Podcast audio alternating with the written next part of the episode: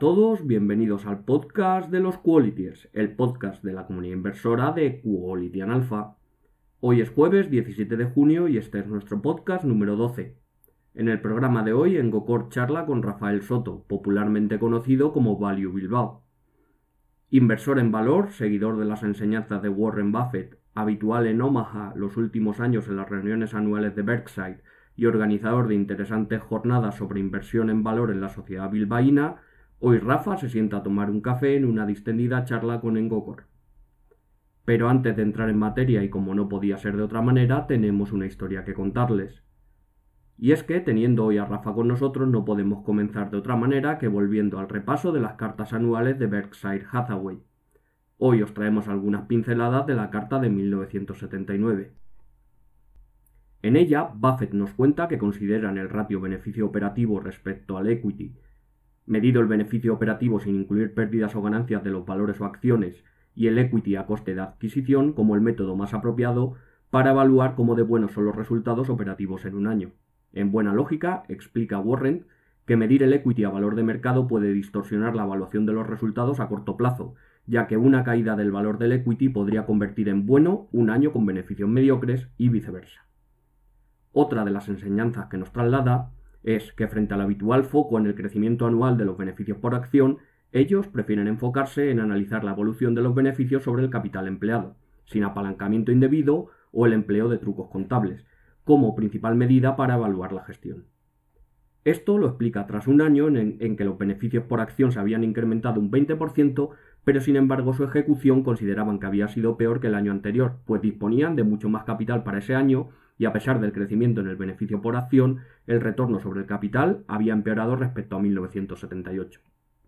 En cambio, nos cuenta Warren que para medir la ejecución financiera a largo plazo, creen que es más apropiado reconocer las ganancias o pérdidas realizadas de los valores o acciones como beneficios extraordinarios, así como incluir los valores a precio de mercado en los estados financieros. El comportamiento de los valores, que es caprichoso a corto plazo y por tanto inapropiado para evaluar los resultados de un año, nos explica Warren, pasa a tener a largo plazo la misma importancia que puedan tener los beneficios obtenidos de forma más rutinaria a través de sus operaciones. Volviendo sobre el negocio textil y a vuelta sobre los buenos y malos negocios, Buffett nos cuenta que el pobre retorno sobre el capital empleado obtenido en la rama textil es reflejo de las dificultades de la industria y no de la ejecución del management. Por ejemplo, en relación a la compra de Wombeck Mills para expandir el negocio textil, nos cuenta que a pesar de haberla comprado a precio de ganga fue un completo error. Por cada problema resuelto uno nuevo aparecía, para finalmente decirnos, tanto nuestra experiencia operativa como inversora nos llevan a concluir que el turnaround raramente se produce y que las mismas energías y talento están por tanto mejor empleadas comprando un buen negocio a un precio justo que comprando un mal negocio a precio de ganga. En relación al negocio asegurador, Buffett nos habla sobre la importancia del management y de cómo en él se magnifica el talento o la falta de él, a pesar del potencial que tiene el negocio en sí para generar malos resultados en un año puntual debido, por ejemplo, a un incremento en la frecuencia de los accidentes de coche. En relación a la inversión en bonos de las compañías aseguradoras, en un año en el que muchas habían perdido el dinero invertido en bonos de larga duración, Buffett afirma que ellos nunca invertirían en bonos a 30 o 40 años. En cambio, tratan de invertir en bonos de emisiones más cortas o de buscar emisiones infravaloradas debido a las ineficiencias del mercado. Para terminar, Buffett muestra su orgullo por el comportamiento largoplacista que predomina en sus accionistas, con un 98% de las acciones en circulación poseídas por accionistas que ya lo eran a principios de año, y trae a colación una comparación de Phil Fisher. Comparaba este último la política corporativa para atraer accionistas a la compañía con la de los restaurantes atrayendo potenciales clientes de la siguiente manera. Un restaurante, decía Fisher, puede buscar un cliente objetivo que quiera comida rápida, alta cocina, comida oriental y obtener así un grupo apropiado de devotos. Si el trabajo se hace bien, esa clientela satisfecha por el servicio, el menú y los precios volverá constantemente. Pero el restaurante no puede cambiar una y otra vez y a su vez satisfacer a la clientela. Si el negocio duda entre cocina francesa y pollo para llevar, el resultado será una puerta giratoria de clientes confundidos e insatisfechos. Y es por eso, dice Buffett, que ellos prefieren accionistas que gusten de su servicio y su menú y que les acompañen año a año, con horizontes a largo plazo en relación a sus negocios y que a su vez entienden y aprueban sus operaciones a la vez que comparten sus expectativas. Y tras la historia de hoy, que esperamos les haya gustado, damos paso a la primera parte de la charla entre Engocor y Value Bilbao. ¿Convencerá Rafa a Engocor para que se una a la expedición en el próximo viaje a Omaha? ¿O será al contrario Engocor quien convenza a Rafa para verla en Bermuda desde Cullera al más puro estilo loncha finista? Bueno, les dejamos con la entrevista. Para seguir de cerca la información de nuestra comunidad, únase a nuestro foro, síganos en nuestra cuenta de Twitter y suscríbase a nuestro canal de YouTube. Si quiere hacer de nuestra comunidad un sitio mejor, ayúdenos haciéndose Patreon. Y no lo olviden, lee, piensa, invierte y si encuentra algo mejor, venga a nuestro foro a contarlo. Bienvenidos todos dentro del decimosegundo podcast de Quotidian Alpha.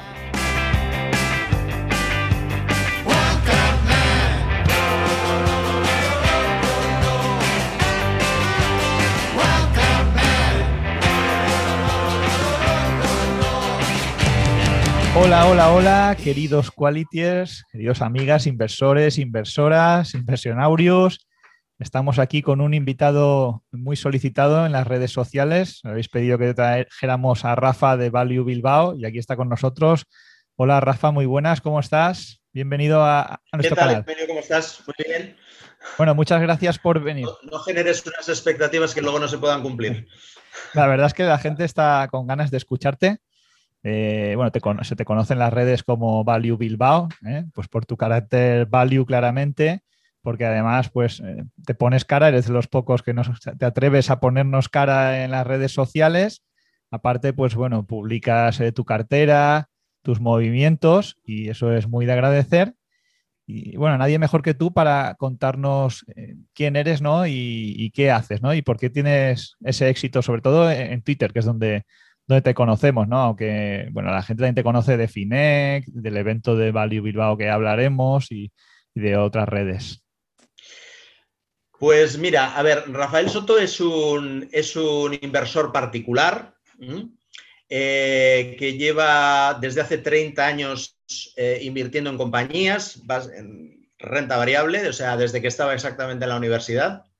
Yo soy economista eh, y lo que pasa es que, bueno, eh, no me he dedicado nunca profesionalmente al sector financiero, porque cuando acabé la carrera, pues la vida me llevó por, por caminos más relacionados con la gestión empresarial.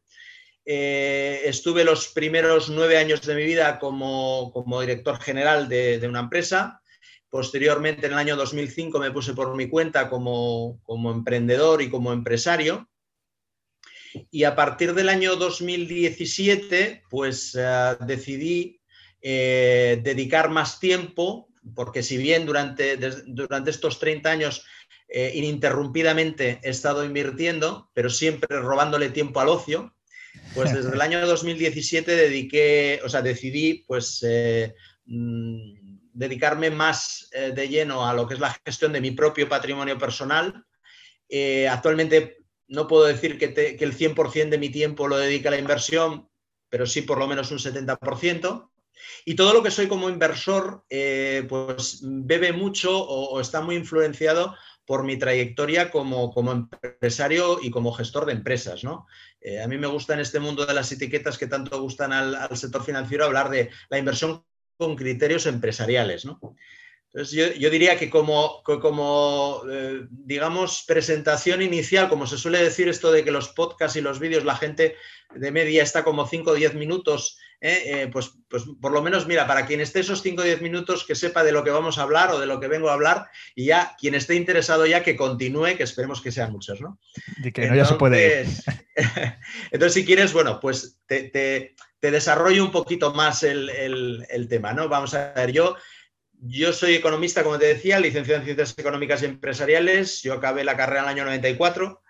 Eh, y eh, bueno, yo estudié en la Universidad Comercial de Deusto, que es una universidad aquí en, eh, de bastante prestigio, eh, bueno, y creo que a nivel nacional, y además con un peso del sector financiero y de formación a nivel contabilidad y demás bastante fuerte. De hecho, de aquí de Deusto han salido grandes banqueros eh, pues como Emilio Botín, Emilio Ibarra, Pedro de Toledo, Alfredo Sáenz, actualmente José Ignacio Goyo Golzarri, es decir, hay una trayectoria bastante, o sea, aquí hay una tradición de, grandes banqueros vinculados con la universidad comercial, ¿no?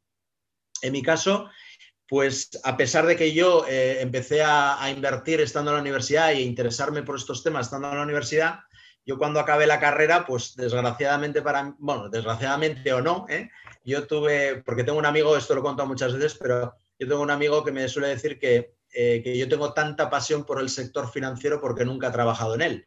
Entonces, bueno, no sé si él, sí que había hecho carrera en el sector financiero y, esto. Bueno, total, que yo acabé la carrera, no, no tuve ninguna oportunidad dentro del sector financiero y sí más por el lado de la gestión empresarial. Yo acabé la, eh, carrera y, bueno, además pilló una época, yo acabé en el 94, eh, de la gran crisis industrial aquí en el País Vasco, ¿no? Porque luego la gente cuando habla de, de la, crisis inmobiliaria que sufrió España en los, en los, 2000, 2005, 2006, 2008, pues eh, el País Vasco sobrellevó esa crisis de una manera bastante digna. Y yo siempre decía que es que nosotros venimos de la gran crisis industrial de los 90, ¿no? Bueno, ahí en los 90, yo recuerdo, yo vivía en Sagunto y ahí había unos altos hornos. Claro. Y los cerraron, los cerraron, ¿no? Y había, yo creo que bastante conflicto, pues porque el de Bilbao sí que se mantuvo no sé si el gobierno apoyó uno sí u otro no, pero había bastante, yo creo que había incluso algo de, de resquemor, ¿no? En ese sentido. Sí, bueno, teníamos la réplica que es Altos Hornos de Vizcaya, que ha sido una, vamos, una empresa, vamos, tradicional muy generadora de empleo. Y sí se mantuvo, sí se mantuvo, pero bueno, es como mantener un moribundo. O sea, sabes que le puedes mantener unos años más, pero que tarde o temprano aquello, aquello acabará. Y efectivamente así fue, pero vamos, no solo fue Altos Hornos, fueron eh, los astilleros, Euskalduna, bueno, en fin, eh, hubo muchas industrias eh, digamos, alrededor de la ría. Yo, por ejemplo, cuando yo estaba haciendo la carrera, se estaba construyendo el Guggenheim. Quien conoció la ría y las, eh, y las industrias que había a ambos lados de la ría entonces y, ve lo que es la ría hoy en día, por ejemplo, Bilbao se ha abierto a la ría. O sea, Bilbao vivía de espaldas a la ría. O sea, en la ría, digamos, eh, se instalaban las industrias pues, para facilitar el tema del transporte, de mercancías, etcétera, etcétera. ¿no? y bueno, una ría sucia, era mucha contaminación, etcétera, etcétera, pero luego, pero mucha generación de riqueza, ¿no? Y aquello en los años 90, pues, eh, pues tuvimos una crisis muy importante que a mí me coincidió con, la, con finalizar mis estudios. Y ya te digo, si bien en la comercial pues nunca ha habido problemas para, encontrar trabajo en general, ¿eh? aquellos años sí que yo tenía compañeros pues que no, que no, que no, y posteriormente también, no ha habido nunca problema, pero, y entonces en aquella época yo acabé la carrera y yo tuve dos opciones de profesionales, una de ellas, pues, bueno, eh, Procter Gamble, que venía a la universidad todos los años y hacía un proceso de selección y todos los años pues cogía una o dos personas de la facultad, entonces yo tuve la suerte de, de que me, vemos, de me ficharan eh, pero bueno, tenía que estar libre de compromisos a nivel militar o prestación social sustitutoria, porque bueno, pues ahí te decían, ahí te, el planteamiento que te hacían es tú te ibas tres meses a Cincinnati y de ahí al mundo, ¿no? Como decían, porque ni siquiera me garantizaban que volviera a Europa, ¿no? Pero bueno, era una historia que me apetecía. y luego, por otro lado, también participé en un proceso de selección de una empresa local, aunque con, bueno, eh, recién nacida, ¿eh? del mundo del ocio infantil y, y bueno, que tenía, digamos, como virtud o como ventaja que los dos accionistas principales eran dos familias bastante importantes de Neguri. Y en un momento determinado, pues me vi con la posibilidad de elegir entre ser cola de león o cabeza de ratón, ¿no? Por, resumirlo. Y al final, pues bueno, decidí decidir ser cabeza de ratón, renuncié a, lo de Procter, aunque mucha gente pues decía que se estaba, que se estaba loco. Eh, también el, trabajo de, Procter era un tema relacionado con marketing y, ventas. Y, bueno, pues decidí quedarme en esta empresa, en esta empresa, ya te digo que estaba ubicada en, Bilbao, lo que es la sede central, pero que bueno, era una empresa de parques infantiles, de estos de bolas y demás, y que tenía vocación, de hecho, los dos primeros parques que había abierto los había abierto en, en Málaga y en Zaragoza, o sea, decir que tenía vocación, evidentemente, de presencia a nivel nacional, ¿no? Y allí, bueno, pues estuve nueve años eh, aprendiendo muchísimo. Eh, yo nada más llegar me nombraron administrador único, con lo cual yo automáticamente todos mis pequeños ahorros los puse a nombre de mi madre por si acaso lo que pudiera pasar, de estas cosas que inconscientemente con veintitantos años te proponen ser el administrador único de una empresa que en aquel momento pues bueno, tenía una serie de problemas, sobre todo de, financiación, bueno, en fin, eh, sería largo de explicar. Eh, y entonces, típico de una startup ahora, que tienes problemas de financiación. nada más una startup con una serie de componentes, porque eh, digamos que cuando yo entré, los dos socios que se iban a quedar, que eran estas dos familias importantes, pues habían adquirido las participaciones a otros tres socios, que uno de ellos era el consejero delegado, otro era una empresa constructora que había, digamos, construido los, los, parques y que tenía un compromiso de financiación de los mismos a años con, letras de cambio, etcétera, etcétera, y que cuando yo me incorporo a los tres meses esta empresa presenta suspensión de, de, pagos y posterior quiebra, con lo cual esas letras de cambio que las tenía negociadas con entidades financieras, pues tuve yo que lidiar con ello con 25 años. Me acuerdo una vez una, una reunión con un responsable de riesgos del Banco Santander diciendo que por mi culpa dos familias eh, se habían quedado sin empleo porque habían echado a dos personas por culpa. Y digo, mira, por mi culpa no creo que sea, porque yo llevo aquí dos meses o tres meses, será por los anteriores. Pero bueno, yo no se preocupe que yo vengo aquí con voluntad de resolver el asunto, pero bueno, evidentemente necesito un timing, ¿no? Y, bueno, en fin, o sea, es una empresa que, de hecho, yo, de hecho, yo las primeras semanas, eh, esto, yo, estaba rezando todos los días para que me llamaran los de Procter cuanto antes, ¿no? Para marchar. Pero Oye, estaba, mirando aquí, perdona, de Procter Gamble, desde que tú acabaste la carrera, ¿no? En el 94 hasta hoy, que ha compuesto a un 12,65% anualizado. Es decir, que 10.000 dólares allí invertidos ahora serían 250.000. Es una empresa que ese interés compuesto durante 25 años no hay muchas que, la hayan mantenido. Seguro que ahí te hubieran regalado stock options o te hubieran dado stock options y hubiera sido también un, buen negocio. Pues hubiera, sido, hubiera sido un buen negocio. Hubiera sido nuevo. No, hombre, evidentemente es una, empresa que además con unos dividendos interesantes. No, la tengo controlada, pero realmente es una compañía de las de, las de, las de echarte a dormir y esperar que vea compounding, pues estar muy tranquilo. ¿no? La tenemos en BRK, ¿no? Además. En BRK, ahora en Berkshire está un porcentaje muy pequeñito. Yo no sé si. No te sé decir el porcentaje, ahora, ahora lo miraré pero sí que. Sé que estuvo, pero últimamente eh, no. Porque la, primera inversión de Buffett creo que fue Gillette y luego. Luego Gillette fue, eh, fue, fue absorbida por Procter Gamble, exactamente. Exacto. Y, bueno, a través de ella, pues la tenés un porcentaje pequeño, pero claro, porque ya Apple supone la mitad de la cartera, entonces prácticamente todo, todo se diluye, ¿no? Y bueno, pues eso, eh, por continuarte un poco, pues eso, estuve ahí eh, nueve años y posteriormente, pues en el año 2004-2005 decidí ponerme por mi cuenta como, empresario emprendedor y así he estado pues, eh, pues otros 12, 13 años, bueno, incluso hasta ahora, esto por mi cuenta, en, operando en diferentes sectores, sector farmacéutico, sector tecnológico, publicidad y demás. Y el año 2017, digamos que la compañía, la empresa que había creado y que me absorbía más tiempo, pues decidí venderla. Y, bueno, en aquel momento, pues una reflexión ahí con mi mujer. Yo insisto, durante todo este tiempo eh, yo venía pues invirtiendo eh, en diferentes etapas y fases por las que he pasado, que después podemos comentar. Eh, y, pero bueno, robándole tiempo un poco, como decía, como decía Locio, hay veces que salía muchos días. Salía de trabajar a, las 6, 7 de la tarde de Sondica, que es donde está ubicada la principal empresa que, eh, pues, que he estado gestionando en los últimos años. Y yo me venía a mi oficina de Bilbao, que es donde estoy ahora, a, dedicar otras dos o tres horas a, analizar compañías o leer informes antes de irme a casa. ¿no? ¿Y tu, ¿y tu mujer no te, no te, decía nada, no te reñía ahí?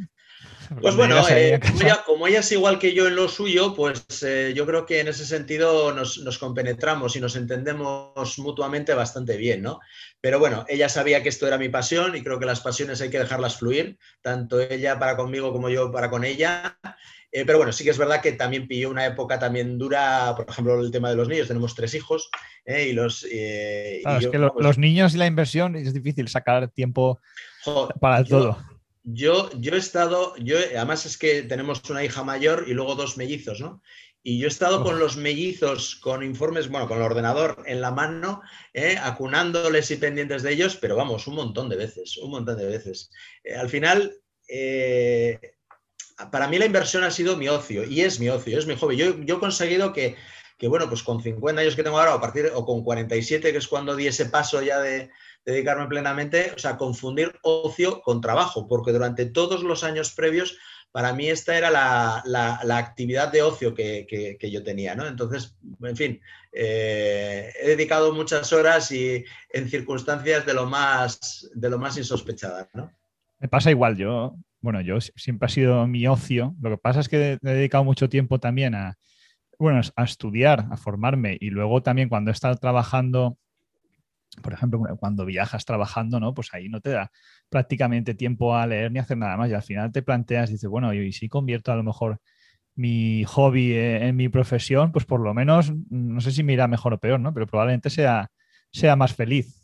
Sí, eso, eso, eso segundo, absolutamente. Eh, yo, de hecho, en los últimos años de, pues eso, al frente de mi empresa, que es un grupo de farmacia, se llama Farmatia, eh, yo, además es que, bueno, pues tenías que lidiar a veces con, cuestiones eh, bastante, bueno, en fin, las típicas quejas de, clientes o asociados que al final dices, muchas veces me empezaba a pensar, yo, ¿qué, ¿qué coño hago aquí, con perdón?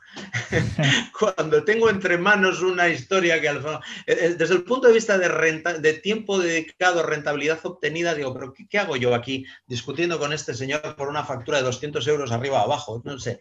Al final, eh, yo siempre he sido además un, un gerente que aunque tuvieras equipo, pues siempre me ha gustado tener todo muy controlado y al final esa era también un poco mi perdición, porque al final me acababa ocupando de cosas que quizá no debiera ocuparme. También es verdad que mi trayectoria ha estado muy relacionada con el mundo de la pyme, ¿no? Eh, pequeñas y medianas empresas, ¿no? Pero el, afán de intentar tenerlo todo controlado, pues eso hacía que en los últimos años sobre todo digo, pero a ver, ¿qué estoy haciendo yo aquí? Si creo que puedo aportar mucho más a mi propio patrimonio personal y a mi propio, al propio beneficio de mi familia, pues eh, dedicándome a otra cosa, ¿no? Y cuando ya el cuerpo te empieza, te pide ya dar, el paso, es cuando ya pues lo tienes que dar. Y sobre todo por lo que tú dices, de, ser más feliz, ¿no? Entonces, bueno, pues por, continuar, ya te digo, en el año 2017 hicimos esa reflexión mi mujer y yo con, el dinero que había obtenido de la venta de esa empresa, más ahorros previos que, habíamos que, ya teníamos y teniendo en cuenta además que teníamos algún Perdona, y, lo que hablabas de, de, que empezaste, bueno, ya llevas ya muchos años invirtiendo, pero al principio cuando empezaste, ¿Tú ya tenías la visión puesta e-, en América o en otros países o hacías como todos que nos metíamos con el BBVA, Iberdrola y Banco Santander? yo, he hecho de todo, he hecho de todo. He sido en general de orientación muy cuantitativa, o sea, intentaba yo por mi... Eh, pero vamos, quiero decir, inicialmente yo era de los que me consultaban el teletexto, claro, yo ya tengo unos añitos, ¿no? Y entonces en los años 98, 99 yo me acuerdo que bajaba a tomar el café eh, mi empresa a las 12, me acuerdo del teletexto, sí. Sí, no, no, pero es que a las 12 venía el Bolsín, que eran unos folletos de color salmón, de cuatro páginas, por lo menos aquí en, en el País Vasco, eh, yo creo que en el resto de España también, también existía, y te daban las cotizaciones de apertura de la mañana, de las 9 de la mañana. ¿no? Entonces yo aprovechaba y mi, hora de tomar el café era a las 12, 12 y 5, que era cuando venía un chaval que repartía por todos los bares el bolsillo este con las cotizaciones de la mañana. Y hay veces que igual se retrasaba y tal, y yo digo, bueno, son las 12 y cuarto, y yo preguntándole al, al, del bar, digo, ¿no ha venido todavía el, de, el del bolsillo? O sea que, en fin. Eh, evidentemente, a ver, yo es que he tenido, a ver, una trayectoria a nivel, yo he tocado todos los palos, ¿no? También he hecho, bueno, no he hecho, es decir, he observado en la distancia el análisis técnico, he intentado entenderlo ¿eh? en su momento. He intentado siempre ser en general bastante cuantitativo, es decir, tratar de buscar un poco ciertas tendencias eh, sobre las cuales, porque al final el objetivo que todos los inversores tenemos, obviamente, es obtener rentabilidad. Entonces, intentar entender por qué las cosas eh, eh, subían cuando subían y por qué bajaban cuando bajaban. el tema de las noticias vinculadas con las compañías, ponderarlas de alguna manera para tratar de entender que si se producía una, noticia en un sentido, pues la cotización a medio o largo plazo pues, subiría o bajaría Pero bueno, eh, yo eh, también es verdad que para mí hubo un cambio absolutamente radical cuando yo descubrí la inversión en valor, descubrí a Warren Buffett, que además lo descubrí de una manera bastante, bastante curiosa, ¿no? Porque además tengo, tengo, aquí, mira, tengo aquí el libro, porque lo tengo aquí muy cerquita. Yo descubrí la inversión value por este libro de expansión. Eh, yo me acuerdo, este es el Buffett Way de Robert Hagstrom. Ah, sí, el de Buffett Way. Eh, entonces, a ver, yo normalmente solía comprar la expansión los, los, los, sábados, domingos, y normalmente ya sabéis que había las típicas guías, los típicos libros y demás, que por un euro más y tal, pues tal. Y yo, pues bueno, tengo un montón de guías de estas que regalaban de manual de análisis técnico, manual de análisis fundamental y tal. Bueno, algunas las leía, otras no. Y, hubo un día que además me pilló una época como inversor un poco, un poco confundido y un poco confuso, sobre todo porque llegó un momento en mi vida que no entendía, eh, y a mí por mi manera además de ser me, me, frustraba bastante, no entendía cuando una inversión me salía bien, no entendía por qué me había salido bien, y cuando una inversión me había salido mal, no entendía por qué me había salido mal. Y eso a mí en mi cabeza pues chirriaba bastante, ¿no? Eh, entonces eh, fui un día a comprar la expansión y entonces me dijeron que había este libro y por un euro más, bueno, total, que lo compré y no solo lo compré, sino que lo leí. Y entonces al final, pues descubrí a Warren Buffett en aquella época, hablo del 2005, sería 2006. ¿eh? Y luego, bueno, tiene, tiene su gracia porque luego este, Robert Hagstrom, en uno de mis viajes a, Omaha, pues me lo dedicó. Sí, porque eh, bueno, en estos, en estos eventos de la Universidad de Nebraska Omaha, pues vienen ponentes de mucho nivel. Y el año que vino Robert Hagstrom, que yo sabía que iba a venir, pues, pues ya me preparé, me le llevé el libro desde aquí, desde España, y, entonces fui donde él y le conté la historia de cómo yo había descubierto el, el, Value Investing. Y, y, entonces pues se quedó, entonces compré el libro que venía a presentar aquel día, y le dije, pues me vas a firmar el nuevo libro, pero te pido por favor también que me, que me firmes este, que además está ya como súper deteriorado, porque era de mala calidad y tal.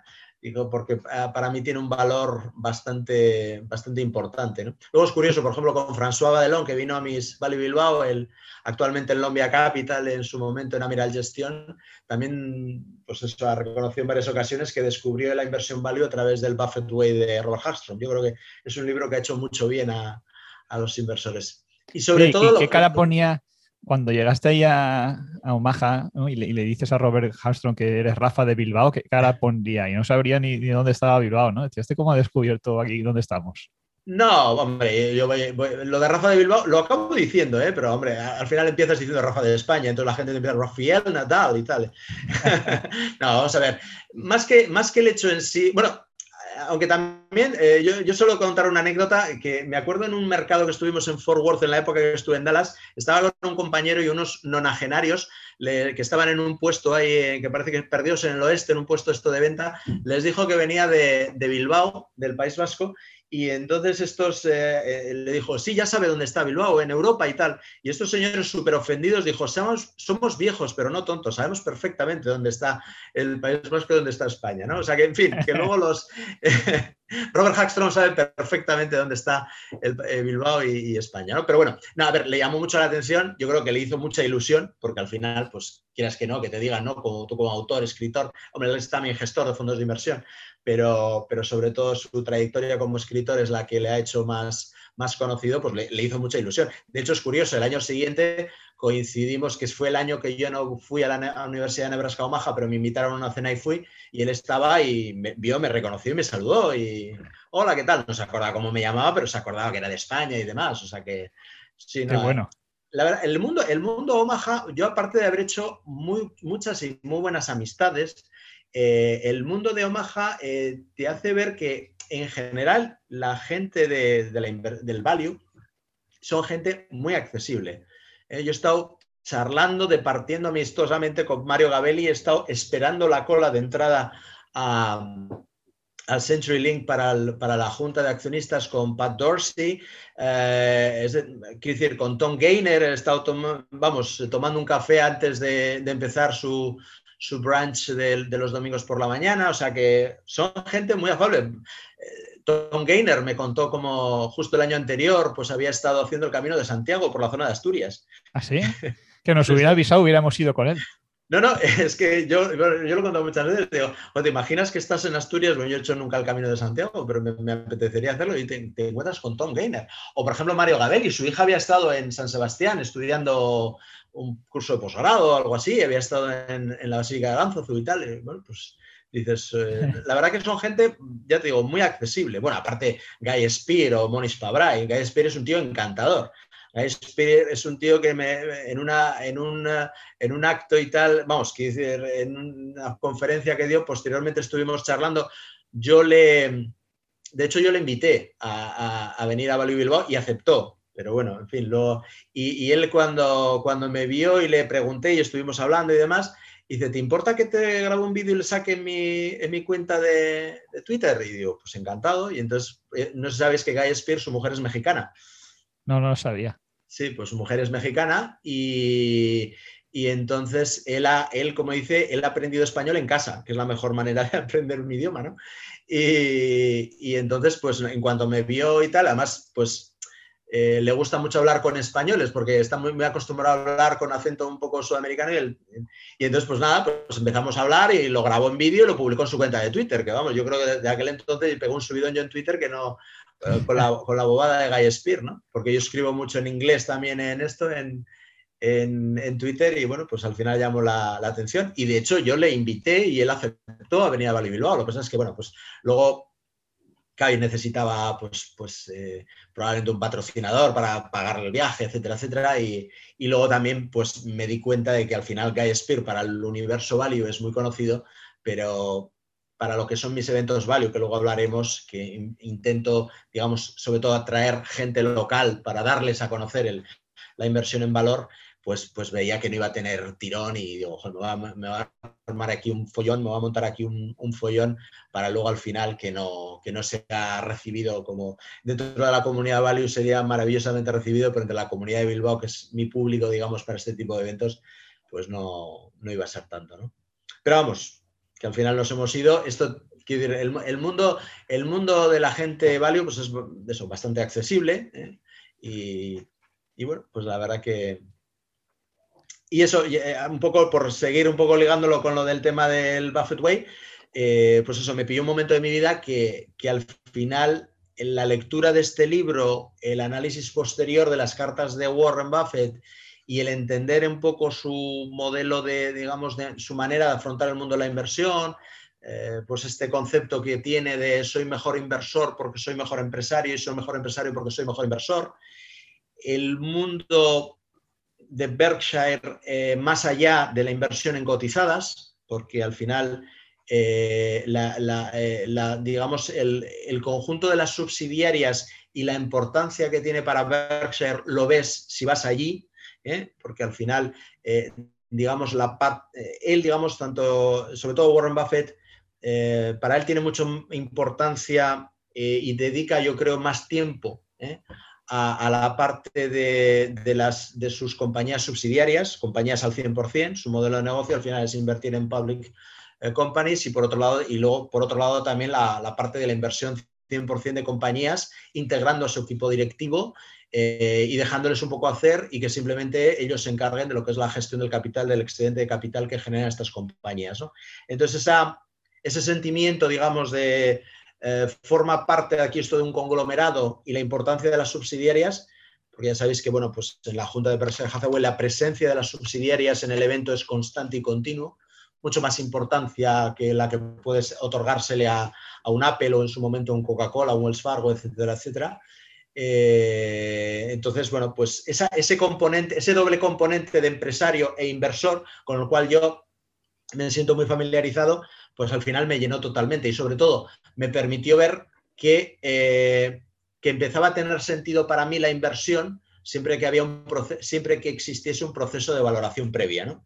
Y, y, eso, digamos que en mi mentalidad, que soy muy cuadriculado y, y me gusta tener pues mis modelos mentales muy bien ajustados en todos los órdenes de la vida, ¿no? Y en, el inversor, eh, pues también, eh, pues aquello en mi cabeza empezó a tener sentido, ¿no? La importancia de la valoración, la importancia de incorporar criterios que yo vivía en en mi día a día como empresario y como gestor de empresas al, mundo de la inversión más allá de los precios de cotización, de las tendencias, eh, de los análisis técnicos, eh, de los profit warnings y de tantas otras cosas con las que el mundo, el sector financiero, pues bajo mi punto de vista, se entretiene demasiado perdóname lo de entretiene, ¿eh? pero eh, yo me, ocupo de otras cosas, a mí me preocupan más otras cosas, ¿no?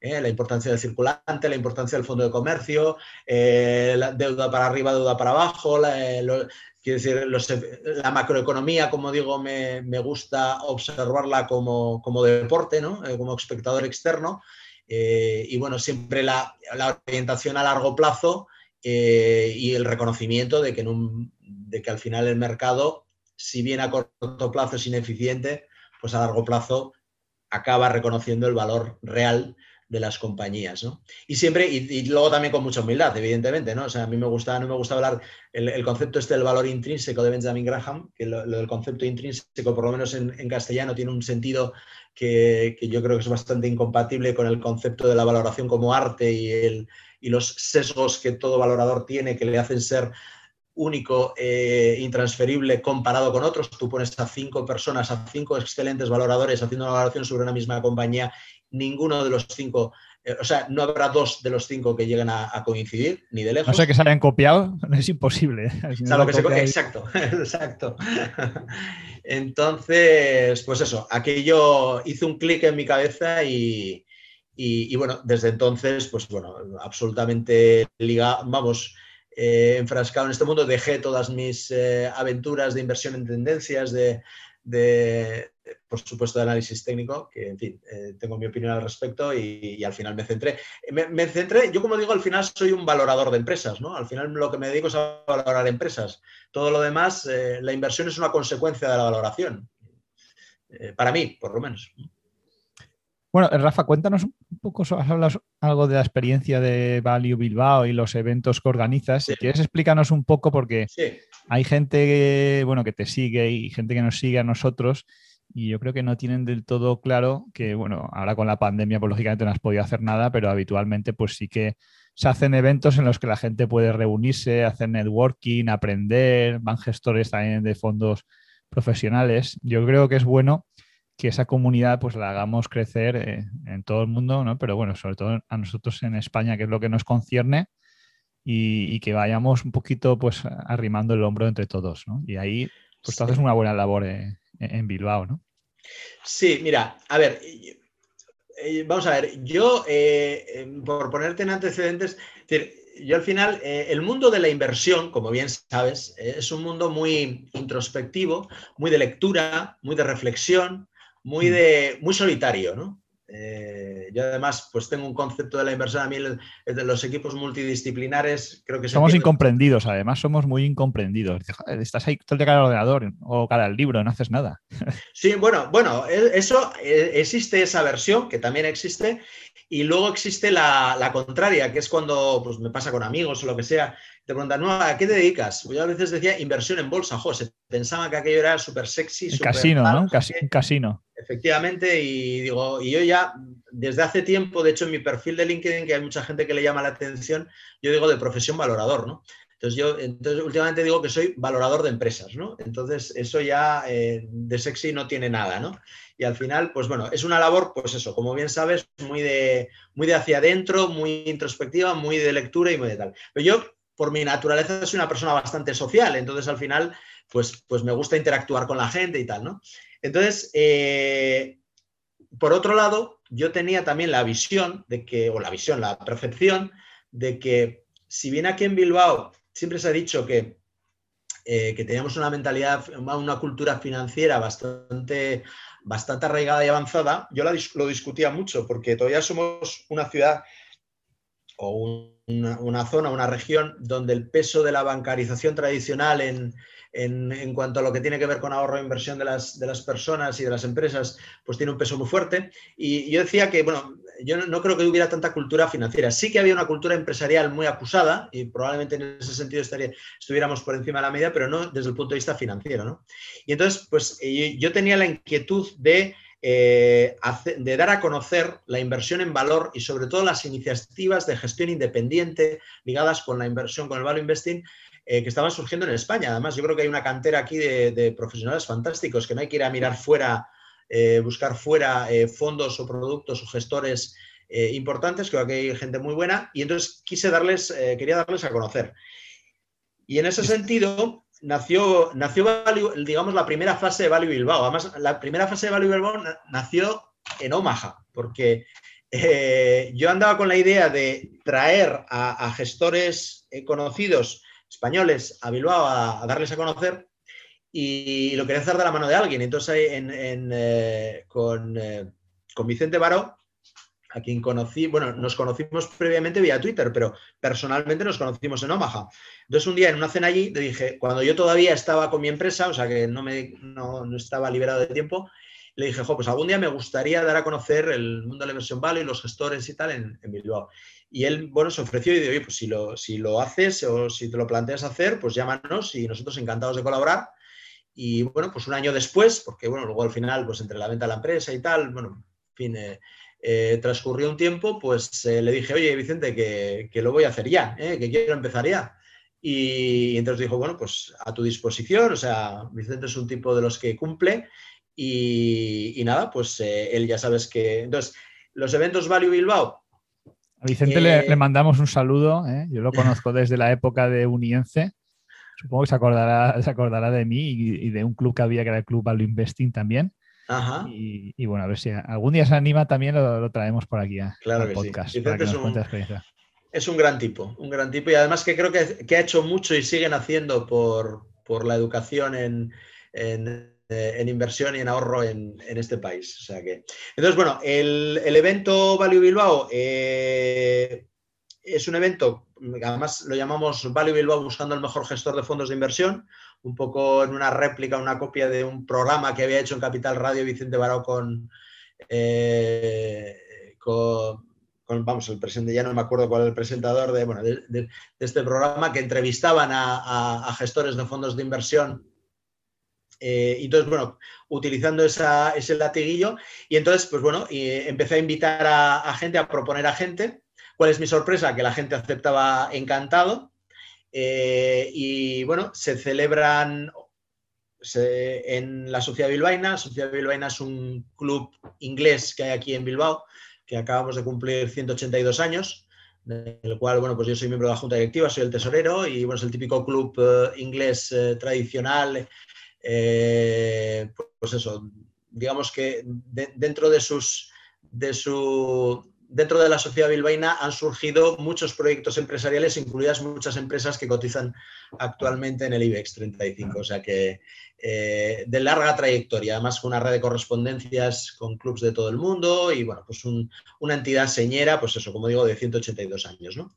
Y, y entonces nada, empecé a invitar a, proponer a gente y, bueno, en todo momento, la verdad que a todo el que le he propuesto han aceptado. ¿eh? Y de hecho, lo que me ha, entonces por aquí han pasado, pues el, primero en venir fue Iván Martín, eh, el segundo Francisco García Paramés. En realidad tenía que haber venido Francisco, o sea, Paco Paramés tenía que haber venido antes, un poco porque quería seguir esa, eh, creo que por respeto al señor Paramés y toda su trayectoria en Bestinver y actualmente en Cobas, pues se merecía ser el primer invitado, pero bueno, surgió una circunstancia que la gente de Magallanes pues venían para, querían venir a Bilbao a una historia y bueno, a Blanca Hernández, que la conozco desde hace tiempo, pues eh, me llamaron porque, bueno, pues, eh, pues eso, que querían eh, palabras textuales de Blanca, si vamos a hacer algo en Bilbao tenemos que hablar con Rafael Soto, lo cual me llenó de orgullo porque en aquel momento todavía no había empezado. Digo, bueno, pues oye, me tienen una alta estima, pero bueno, entonces total que, me dijeron y, bueno, pues vamos a adelantar a Iván Martín porque claro, sí, esto era junio del año 2007 creo, y digo, 2017, perdón, y digo, si no, si no aprovecho que viene ahora y pretendo que venga después en octubre o noviembre, a lo mejor después no viene y tenemos que esperar al año siguiente. Con lo cual, y bueno, pues fue Iván Martín, después Francisco, eh, García, eh, García Paramés, eh, Álvaro Guzmán de Lázaro después, luego Beltrán de la, de la Lastra, François Badelón, José Ramón Iturriaga. Y, y bueno, cuando la siguiente invitada, que sigue estando invitada, eh, y convocada es Lola Solana del Banco Santander, pues es cuando surgió lo de la pandemia. hice una reflexión profunda y llegué a la conclusión de que Value Bilbao no tenía sentido en formato que no fuera presencial. Porque el tema de Value, el Bilbao lo que pretendía ser es una manera de acercar a la población de Bilbao y alrededores a, este mundo de los gestores eh, en valor. Eh, inicialmente su, su, aspiración era exclusivamente esa. Entonces, cada vez que organizamos un evento, pues, eh, pues bueno, eran como unas 150, 200 personas. De hecho, además, bueno, eh, con el evento de Iván Martín se habilitó una sala más pequeña y al final hubo gente incluso que se quedó de pie, con lo cual me fue una, eh, a partir de ese momento y al siguiente iba a ser Francisco García Bramas, habilitamos una zona dentro de la sociedad bilbaína más amplia, porque la verdad que el éxito fue bastante bueno. Y luego lo que hicimos es grabar todos los eventos y la sorpresa nuestra es que a nivel de visualizaciones en YouTube, pues, pues yo creo que el de para mí, o sea, durante, para que te hagas una idea, durante bastante tiempo, yo no sé ahora porque ya no, lo miro, pero Finect, el canal de YouTube de Finect, el vídeo más visto de toda su historia, entre comillas, era el Value Bilbao de, de Paramés y el tercero el de Álvaro Guzmán de Lázaro y, y, el de Iván Martín estaba como entre los cinco o seis o diez primeros. Entonces, el tema de las visualizaciones. Es que además eso fue prácticamente cuando ellos sacaron las nuevas gestoras, ¿no? Entonces, yo creo que coincidió en una época que la gente tenía, o teníamos muchas ganas, yo también. Yo al principio estaba muy atento a ver qué sacaban, qué productos, qué cartera tenían. Había mucho interés, ¿no? En, hacer eso. Sí. De hecho, de hecho, bueno, yo era consciente, luego con, con Paco, y, vamos, y sobre todo con su mujer, es encantadora María Ángeles, hemos tenido una cierta relación y nos vemos de vez en cuando, eh, incluso en espacios de ocio y demás. Y, pero bueno, yo, yo en aquel momento, luego hemos coincidido en Omaha, en una, una de las, eh, el, último año, el último año Paco Parames dio una charla en la Universidad de Nebraska Omaha, que, te mencionaba anteriormente, que acudo todos los años. Y bueno, Robert Miles, que es el, el, organizador y que bueno, ya después de estos años me conoce, pues fue el que me pidió que le pusiera en contacto con, con Paramés, porque tenía interés en que algún español pues, diera una charla en Omaha y bueno, la verdad que, estuvo, que estuvo muy bien. Pero ya te digo, en aquella época que todavía no lo conocía Paco, eh, ah, pues yo pensaba, digo, bueno, pues es el momento oportuno que está lanzando Cobas para, para que esté dispuesto a aceptar a, venir, porque posteriormente, pues bueno, ya veremos si... ¿eh? Entonces había que aprovechar esa oportunidad y, y, bueno, así se hizo, ¿no? Y la verdad que ya te digo, es, un, es digamos, esa pata de Value Bilbao ha funcionado muy bien. De hecho, eh, curiosamente he tenido incluso, entre comillas, eh, algún que otro problemilla por gente que, que me llamaba, gente a, que, a quien respeto muchísimo, que quede claro, para, para que les invitara al Valle Bilbao, ¿no? Se en ciertos momentos hubo cierto hay algo de ¿y a quién vas a invitar al siguiente y tal? No sé, claro, gente, insisto, que no voy a dar nombres obviamente, pero gente que le tengo muchísimo, muchísimo respeto y, que sé que tarde o temprano, además les decía, digo, pues mira, tarde o temprano vas a, vas vendrás, pero claro, yo no te voy a decir, no te sé decir cuándo, porque eso, organizo dos al año, ¿no? Uno en el primer semestre y otro en el segundo semestre, ¿no?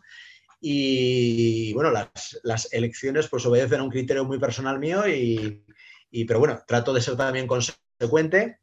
Por ejemplo, bueno, también tratas de buscar también, pues, por ejemplo, el caso de José Ramón Iturriaga, con quien tengo muy buena relación personal, una persona que, bueno, pues eh, como le dije en la presentación, tú eres válido aunque, aunque no lo reconozcas. Pero bueno, también buscaba un poquito, también, también tratas de buscar también gente mediática y gente que de alguna manera conecte con la gente, porque insisto, mi público aquí en Bilbao al final son gente que al final siguen teniendo sus ahorros con la entidad financiera de toda la vida y siguen escuchando a su banquero de inversión del, banco pretendiendo o pensando que, le están asesorando gratuitamente y no colocando producto. Y bueno, entonces yo de alguna manera eh, lo que pretendo a través de estos Value Bilbao también es dar a conocer la gestión alternativa y otras maneras de funcionar más allá de, lo que es la, banca tradicional. Entonces lo que te decía, que al final es un criterio muy personal que llevo y demás y, la gente de, alguna manera la he elaborado yo, aunque alguna vez pues, bueno, me ha generado algún que otro problema. Es una iniciativa absolutamente, eso también me gusta insistirlo mucho en todos mis eventos, absolutamente personal, no lucrativa en absoluto. Aquí, bueno, eh, la sociedad bilbaína eh, incorpora este evento como un evento propio de la, de la sociedad Eh, Finect vienen también ellos porque desean formar parte de este proyecto. Eh, los gestores, obviamente, y bueno, pues aquí no hay, no hay un tema de interés económico alguno. He tenido también propuestas de patrocinio, pero que no he querido aceptar porque para mí la independencia en estos momentos de mi vida es lo una de las cosas que más valoro. Y, luego con un componente educativo muy fuerte. O sea, esto no es para, y además se les insiste a todos los, a todos los que vienen, eh, eh, pues eso, que no, que no se pretende aquí eh, vender sus productos y vender sus fondos, sino lo que pretenden es transmitir cuál es su idea de, inversión, darse a conocer como gestores y, eso, que la, orientación es muy educativa y formativa. Y bueno, ese que fue el germen de Value Bilbao, luego Value Bilbao pues, se ha desarrollado a través de otras vías. Eh, pues hemos abierto, abierto, un canal de Instagram, luego también un tema de charlas, pues sobre todo a centros educativos. O sea, estoy intentando, eh, digamos, esa, parte social que mi cuerpo me pide eh, para complementar los ratos de estudio y análisis, pues de derivarlo un poco por la vía de dar a conocer a la gente la importancia del ahorro y de la inversión. Y, desde el punto de vista de la inversión, dar a conocer que existen eso, otras alternativas a la bancarización tradicional soy muy de los que insiste, mucha gente me pregunta, como podrás comprobar o podrás entender, pues eso, me, piden opinión o consejos sobre fondos y demás. Soy un auténtico convencido, por ejemplo. Primero, soy un auténtico convencido del fondo de inversión como producto, porque me parece que fiscalmente es imbatible. y cada que tengo oportunidad de, de hablar con gente de otros países y, les explicas el tema de la traspasabilidad sin coste fiscal, el diferimiento fiscal, eh, el tema de, la, de, las herencias, del, como es lo de la herencia del muerto y tal. Eh, la, plusvalía, del, muerto, sí. Exacto, pues, pues realmente se sorprenden y, y, entonces, bueno, realmente como producto es un producto armadísimo y, con unas ventajas fantásticas, ¿no? No, en, cambio, por ejemplo, soy bastante crítico con la inversión directa en bolsa por parte de particulares, a, pesar de que somos el país europeo, tenemos el 24% del ahorro, del ahorro eh, de los ciudadanos, de ciudadanos y familias, está invertido directamente en bolsa. Eh, yo, como soy un de los que opino. Quitando el ladrillo, sigue el inmobiliario, sí. Hay una parte, bueno, hay mucho. patrimonio financiero, efectivamente, Date cuenta, por ejemplo, bueno, no sé, yo estuve en el de representante en Repsol del pequeño accionista y había más de medio millón de, accionistas directos, que prácticamente, pues fíjate que en España somos, no llegamos a, a 50 millones, estás hablando de que es un porcentaje de la población muy importante, ¿no? Más del 1%.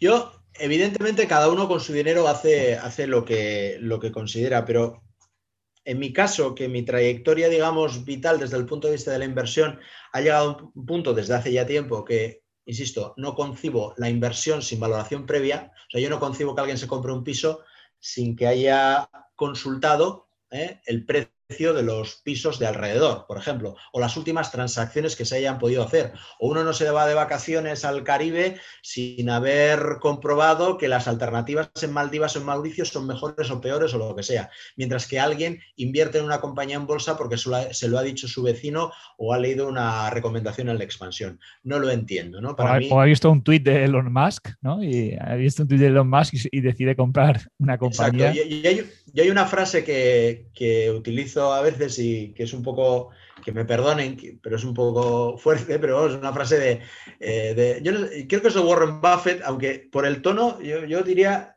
que, viene más de Charlie Munger, es un poco más estilo Charlie Munger, ¿no? Pero no sé exactamente de quién viene, pero es invertir directamente en los mercados financieros sin tener profundos conocimientos de contabilidad es como jugar una partida de patadas en el culo siendo cojo, te van a dar siempre.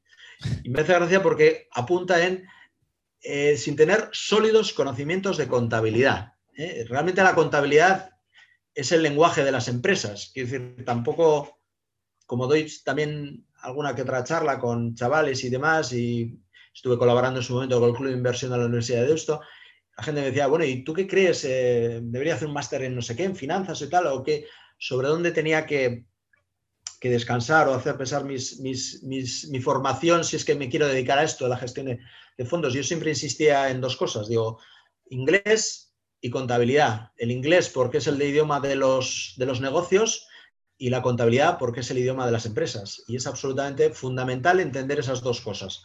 eh, para ser, bajo mi punto humilde punto de vista, un buen, un buen gestor de fondos. Eh, y entonces, para mí, eh, quiero decir que, por eso lo de invertir directamente en acciones sin, hacer esa labor previa de valoración, que se puede hacer a diferentes niveles. También hay gente que me dice, oye, hay que ser muy sofisticado pues, con modelos así complejos y tal. Mira, chico, yo me conformo con que simplemente te, dediques un rato a pensar en cuál puede ser el valor del activo en el que estás comprando. Y hagas un par de números, haces un PER, un price to book, eh, un par de bobaditas más, eh, te miras un poquito el balance, entiendes un poquito lo que es un activo pasivo, lo que es un exigible, un activo corriente, lo que es el equity y tal. Bueno, cosas muy básicas, pero por lo menos que tengas algo sobre el cual descansar tú.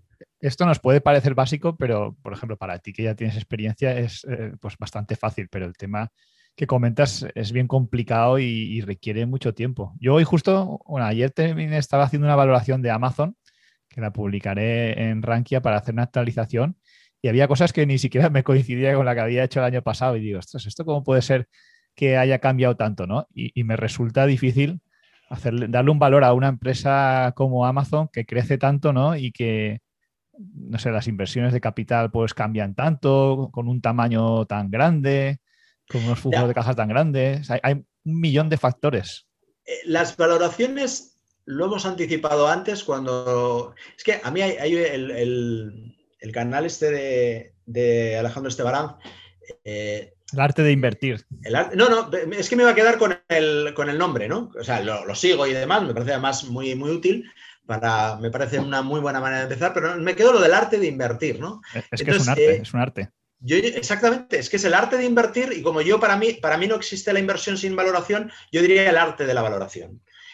Para valorar algo, eh, quiero decir, eh, insisto, se puede hacer de una manera más o menos sofisticada, eh, más o menos profunda.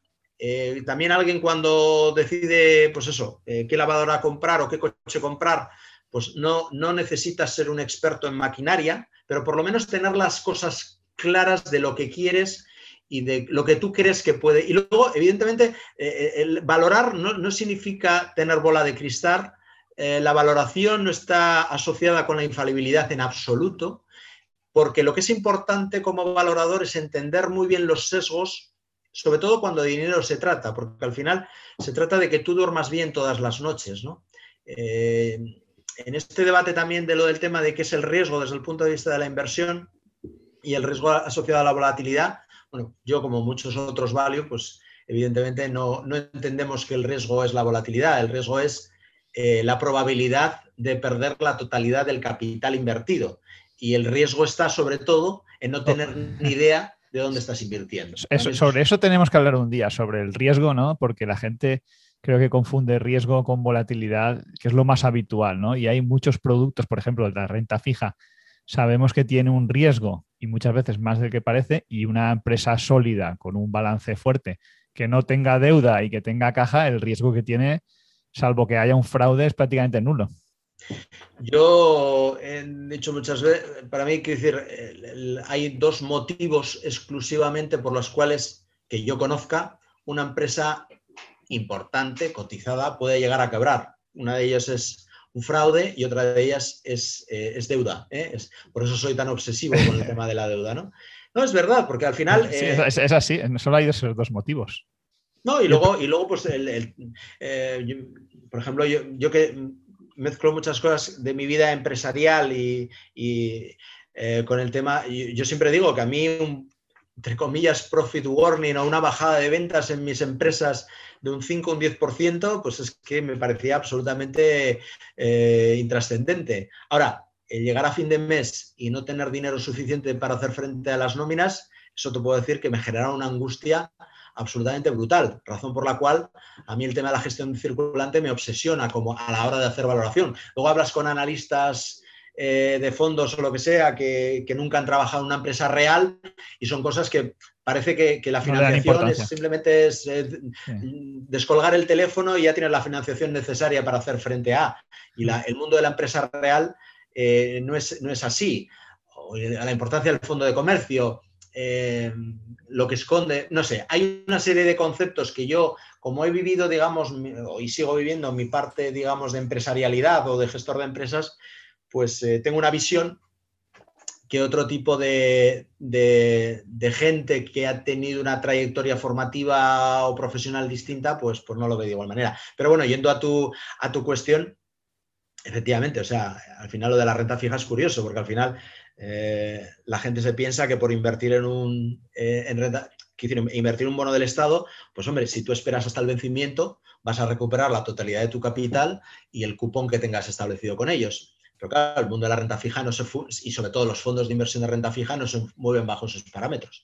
Si tú, un fondo de inversión de renta fija está cargado con eh, con bonos a, un tipo de interés muy alto y los tipos de interés bajan, pues van a generar mucha volatilidad. Y a la contra lo mismo. Es decir, que, en fin, que hay, hay, conceptos, este es el tipo de cosas que, por ejemplo, me gusta mucho discutir en mi canal de Instagram y tal, explicar este tipo de conceptos para que la gente lo entienda. Y luego, evidentemente, no hay inversión. Yo soy de los absolutamente convencidos de que no hay inversión más, más segura que la, de, que la de la renta variable, una buena compañía, pues con uno, pues eso, con deuda baja o inexistente, con sólidos fundamentales, con márgenes brutos elevados, con pricing power suficiente, con un bot interesante. O sea, es que luego aparte es que es la inversión real en sí misma. O sea, eh, es lo que te permite además combatir la inflación. O sea, la única manera que tú tienes de batir a la inflación no es a través de la renta fija. La renta fija se mide en términos nominales. Una subida de la inflación eh, provoca una bajada de rentabilidad en, los instrumentos de renta fija, bueno para los estados o para los emisores de deuda, malo para, los inversores. Eh, el único mecanismo de inversión o, que tienes para combatir la inflación es a través de la economía real, a través de las compañías que a través de los precios pues pueden compensar el efecto inflacionario. Efectivamente. Oye, vamos con las preguntas, si te parece, porque tenemos bastantes para que no, no me gustaría que se nos quede ninguna en el aire, ya que luego la gente las escucha con mucha atención. Creo que casi todos son ahí compatriotas tuyos, pero bueno, hay, hay alguna, está comunitario, como digo yo también. Las compatriotas que nos metemos en un lío, que no está el horno para bollos. Bueno, ahora la cosa está más calmada, ahora el problema. Ahora el problema aquí, aquí, en el, aquí, en el País Vasco estamos muy calmados, te puedo asegurar. Estamos muy calmados. Bueno, mira, la primera yo creo que lo conoces, que es de José Luis Especulata. Es un, clásico de, la inversión, un vecino tuyo también de pues, Bilbao. o sea, no le conozco, he oído hablar, se, me suena, pero es que hay mucha gente, perdona que te interrumpa, pero hay mucha gente de Twitter que les pido, por favor, si me están escuchando, que se identifiquen, porque como tú bien decías al principio, yo voy con cara y ojos, y luego a veces que me ven por la calle y luego me ponen en Twitter, en Twitter que me han visto, o sea, a José Luis Especulata sé de su existencia, pero no le conozco. Tiene, en Twitter creo que tiene la foto de un velero, no sé si es representativo o no, pero bueno, cuando hagas el evento Value Bilbao, el segundo semestre. que venga y se identifique. vamos allí y nos, identificamos todos. Bueno, él te pregunta eh, por qué lo de concentrar la cartera, has comentado algo un poco, pero podemos profundizar un poco más. ¿Cuál es el camino previo que te ha llevado a, esa concentración? Eh?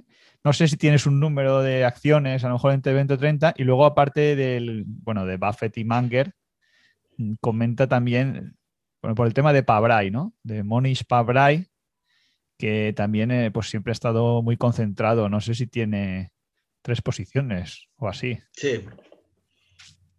Bueno, a ver, eh, yo eh, a lo largo de mi trayectoria, yo desde que publiqué la cuenta de Twitter, como ya sabréis, pues bueno, yo ahí publico mi cartera todos los meses, mi rentabilidad, y luego eh, publico todos mis movimientos en tiempo real. O sea, yo cada que compro y vendo algo, lo comunico, ¿vale? Eh, evidentemente no las cuantías, pero, pero sí los movimientos y a qué precios lo hago, ¿vale? Lo cual me genera a veces... sí, hay mucha, hay mucha crítica ahí. Algún otro problemilla y polémica, ¿no?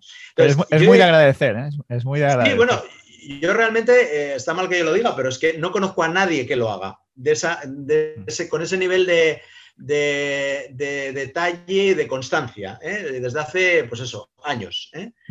Y, bueno, yo creo que la gente, pues bueno, no pretendo que sea, quiero decir, que la gente replique ni nada, que algunos ya lo hacen y yo les advierto que, no es así, no es, nunca, lo del disclaimer este nunca sea una recomendación de compra, ni muchísimo menos, ¿no?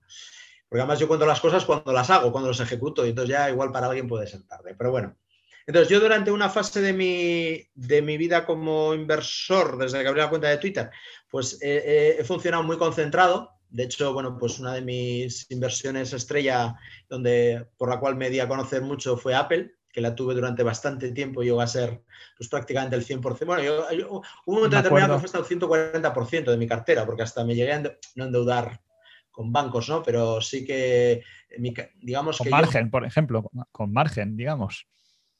Sí, digamos que pedir, o sea, yo, me, yo gestiono mi, mi, cartera, es una cantidad, es un patrimonio fijo establecido, ¿vale? Que evidentemente tiene entradas y salidas en función de, que también las comunico cuando aumento o lo que sea, ¿no? No insisto en las cantidades, pero sí, pero sin porcentajes y demás. Entonces, eh, yo luego, pues bueno, tengo otras historias y a, veces, pues, eh, eh, quiero decir, a veces tiro de préstamo, entre comillas, con, otras cuentas mías, pues para, pero vamos, quiero decir, eso lo hacía en el pasado, ahora ya, por ejemplo, no lo hago. Entonces, era una cartera tremendamente concentrada, fruto de una gran convicción y también el hecho, eh, por el hecho de que en su momento, claro, tened en cuenta que yo antes del 2017 disponía de muy poco tiempo para, para, para analizar empresas, ¿no? Una, analizar una empresa, pues hombre, depende del sector y de la familiaridad que tenga con el sector, o si el modelo de valoración ya lo tengo ya hecho o no, porque he analizado una compañía previamente similar o lo que sea, pues me puede suponer en torno a los 30 50 horas, ¿no? Aproximadamente, ¿no?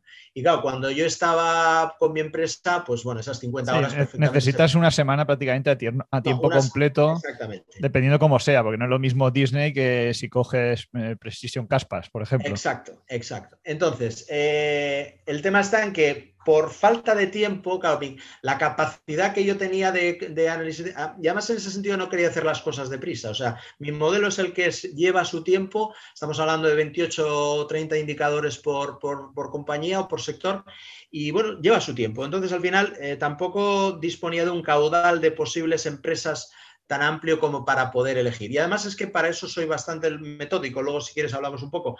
Es decir, eh, cuando no me entra dentro del modelo de valoración, mm, fuera. O sea, no. Entonces, eh, pero sí que es verdad, eh, ahora evidentemente las circunstancias han cambiado, ya no soy tan concentrado como lo era antes. Dicho sea de paso, como concentrado me fue muy bien, ¿eh? me fue muy bien, estuve con un 12 y pico por ciento de rentabilidad anualizada en tres o cuatro años.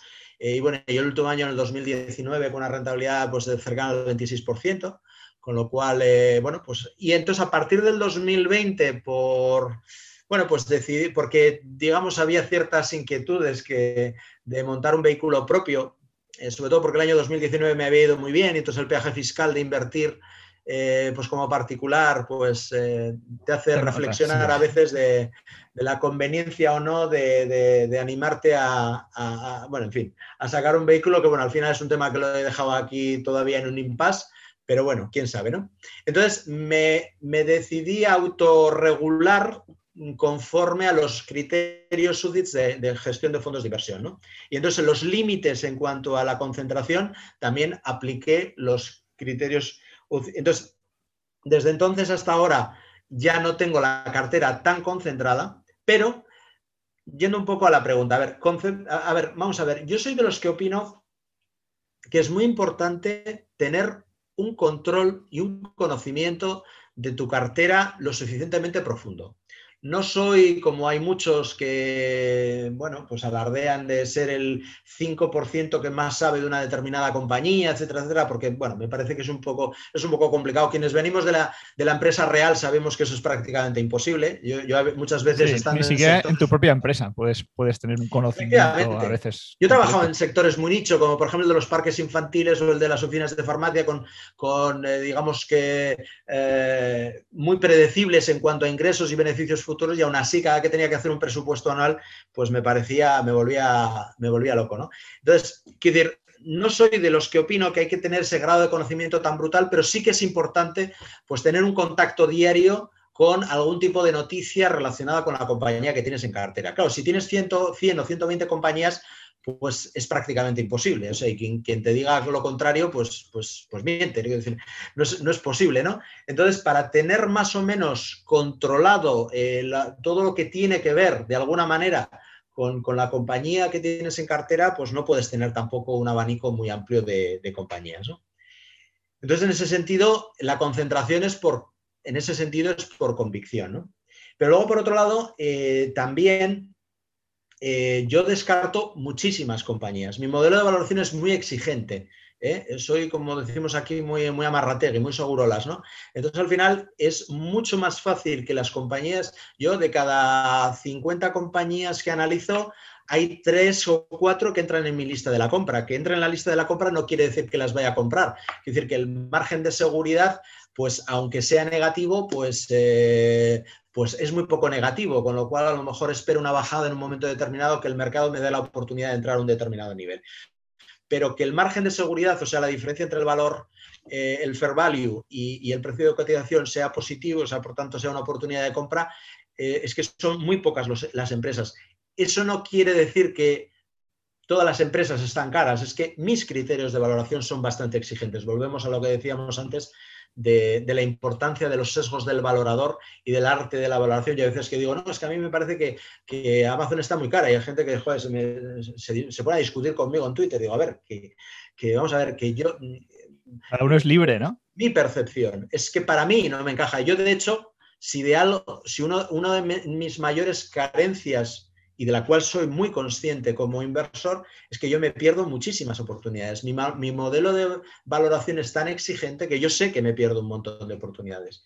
Y ese es mi, el, defecto, digamos, en mi, en mi, proceso. Es difícil que me, que me equivoque, que entre en trampas de valor, etcétera, etcétera, pero perderme oportunidades, eso suele ser lo habitual. Con lo cual, bueno, eso con respecto al tema de lo de la, de lo de la cartera concentrada. Lo de Monish Pabray, a ver, Monish Pabray, a quien tuve el gusto, por cierto, de conocer personalmente, en Omaha también, por supuesto. Eh, hombre, yo creo que lo, de Monish Pabray es un tanto exagerado, porque además eh, Monish Pabray, eh, aparte, él, alardea de su excesiva concentración y de su afán por replicar, o sea, de beber de ideas de otros, ¿no? Que está muy bien, ¿no?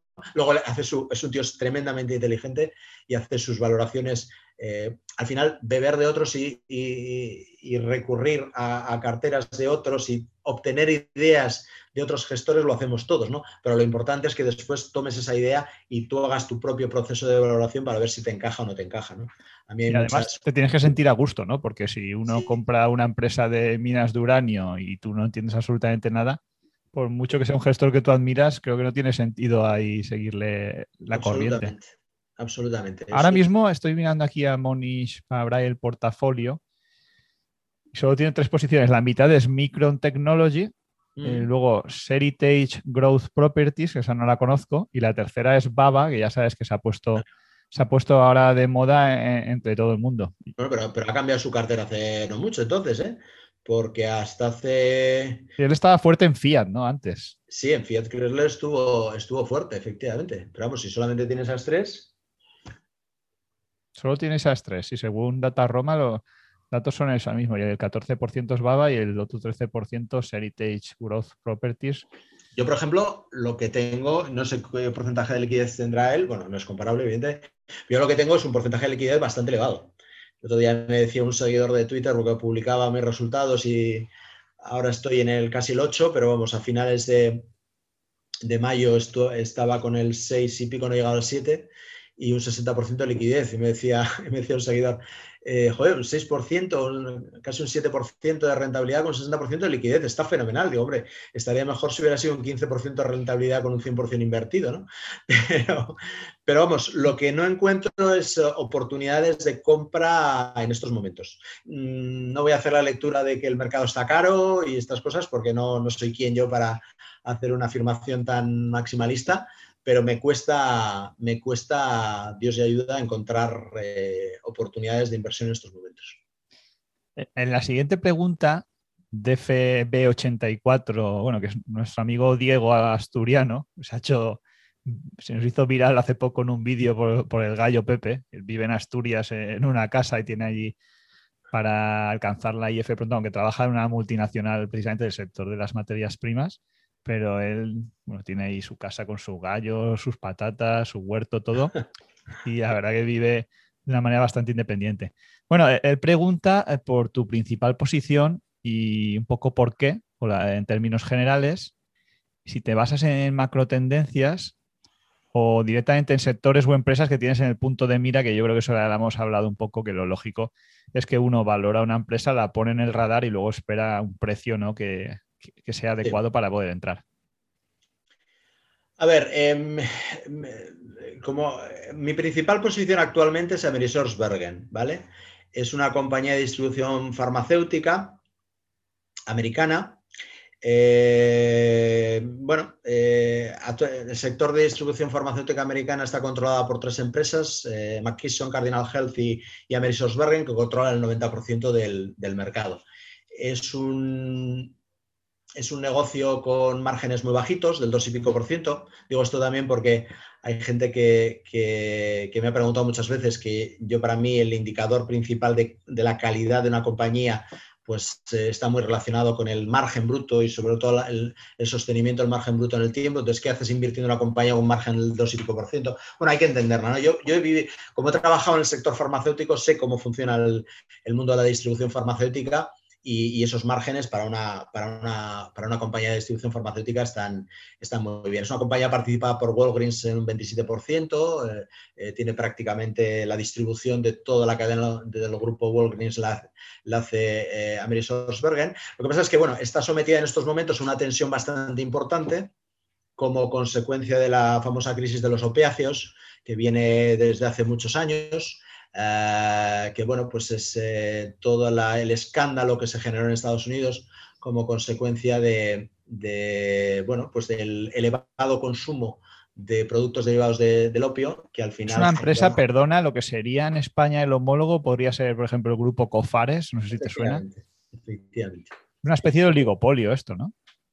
Bueno, es bastante. Por, zonas. Si tres compañías controlan el 90%, te puedes imaginar que es un, mercado muy oligopolizado. Pero bueno, es un, a ver, es un sector que además se encuentra pues muy avanzado tecnológicamente. El otro día leía pues que eh, los ahorros que tienen calculados que los ahorros que generan a, la, industria farmacéutica lo tenía por aquí, eh, son como unos 33, entre 33 billones y 55 billones al año eh, eh, el hecho, eh, digamos que el, dato era que genera, o sea, a la industria farmacéutica le ahorran entre 33 y 55 billones al año en Estados Unidos por el, digamos, lo, avanzados tecnológicamente que están.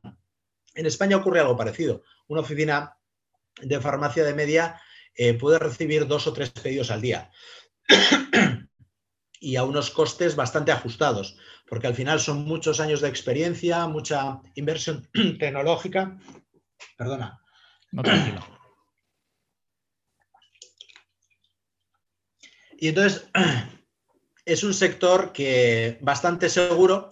Lo que ocurre, pues ya te digo, que en estos momentos está sometido a una presión bastante fuerte. De hecho, bueno, quien, quien se interese eh, es que he respondido a la pregunta de cuál es la principal posición y actualmente efectivamente es esa. Lo que pasa es que hay que hacer los números. Si alguien mira el balance actual de Bergen, con los 6,6 billones provisionados de la multa que prácticamente con eh, casi total seguridad van a tener que hacer frente por las demandas de, los, de la crisis famosa de los, de los opiáceos, eh, de 6,6 billones en, vamos, que van a la cuenta de resultados del año 2020 en negativo, pues eh, actualmente los fondos propios, el equity de, de Morgan es negativo. ¿eh? Eso eh, ya en el próximo trimestre se va a subsanar, pero vamos, es lo que ha machacado muchísimo la, cotización. Y bueno, digamos que la tengo en estos momentos especialmente monitorizada, incluso pues he estado incluso visualizando ciertos juicios que están teniendo para ver un poco, es un poco lo que defienden, es que el papel de, la, distribución farmacéutica en ningún caso es prescriptor y por tanto no les corresponde, debería corresponder a ellos asumir responsabilidad alguna sobre, sobre la prescripción de, en este caso, un medicamento que ha provocado pues, un índice de fallecimientos por suicidios importante. Y, bueno, pero bueno, Bergen es actualmente en porcentaje la, la, principal posición, aunque puede haber cambios próximamente, dependiendo de cómo vaya evolucionando. Pero si hay una compañía que en los últimos años me siento más cómodo, y es así que recomiendo a todo el mundo, es precisamente Samsung. ¿no? Es una compañía en la que llevo ya dos o tres años invierto a través de GDRs que cotizan en Londres en dólares, Global Depository Receipts, y entré por primera vez a 960 dólares, está cotizando a 1.600 dólares y todavía creo que, vamos, mi valor estimado, eh, mi fair value está por el entorno de los 2.000 dólares, ¿no? Y creo que es una compañía, si, si Samsung cotizara en Estados Unidos, eh, de hecho hubo quien se atrevió, creo que un analista de Cobas, Andrés Allende, a comparar eh, Apple en su momento con Samsung aunque son difícilmente comparables, porque al final el peso de la, del negocio, digamos, de las telecomunicaciones en Samsung supone un 45%, mientras que en Apple es muy superior. O sea, eh, la cosa que, por ejemplo, la vertiente de semiconductores es la vía de crecimiento que tiene Samsung en los próximos años. Pero vamos, a día de hoy, después de esta subida tan espectacular que os he dicho, de 900 y pico dólares a que invertí a los, a los, eh, a los 1.600 actuales, que equivalen wones a unos 80.600, yo creo que puede llegar perfectamente a los 100.000 wones. Eh, está cotizando a dos veces price to book, eh, price to tangible book value de 2.10 y un PER de 16 veces. ¿no? En, en, una compañía que tiene cuatro divisiones, está la división de, de electrónica de consumo, la Display Panels y Harman, los, eh, productos de, audio, y luego tenemos la industria, digamos, de, eh, o sea, el, negocio de la telefonía móvil, que aporta el 46% de su cifra de, facturación y el 40 y tantos por ciento de, de, la cifra de beneficios, el resultado operativo, y luego pues, tenemos los semiconductores, que bueno, pues es el sector en estos momentos de moda, sobre todo por las necesidades que el mundo tiene de, mayor producción de semiconductores. Y, vamos, es una compañía en la que me siento muy cómodo y actualmente no es la principal posición porque bien es verdad que su margen de seguridad se ha ido estrechando y por tanto ha ido aligerando, aligerando peso. Pero vamos, es en la que más cómodo encuentro desde hace años, en la que... Y luego había unos problemas de gobernanza corporativa eh, pues bueno, hay mucha gente que cuestiona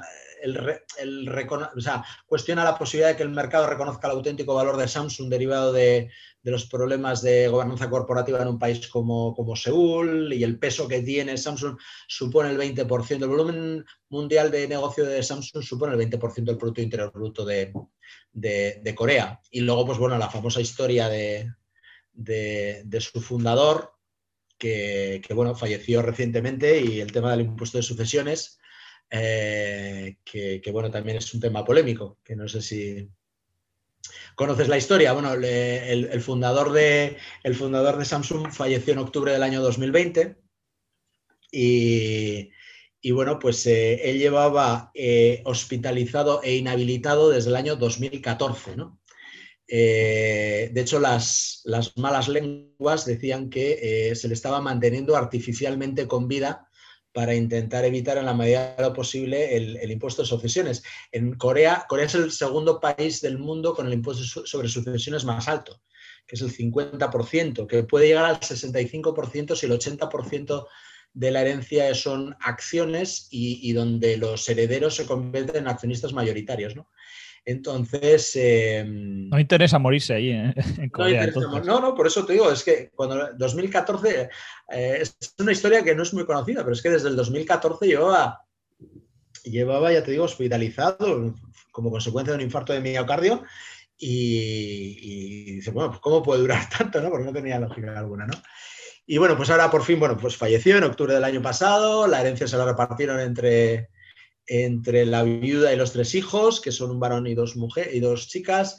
El, varón, que es el sucesor, que ha ejercido como vicepresidente todos estos años, también ha tenido una serie de problemas con la justicia, acusado de, sobornos a, altos dirigentes de, Corea del Sur, con lo cual, Sams, digamos que encaja esa idea de que no interesaba eh, el tema del fallecimiento del fundador, eh, por, los problemas por los que estaba pasando Samsung en aquel momento y los problemas por, que estaba, por los que estaba pasando en particular el, su sucesor. ¿no?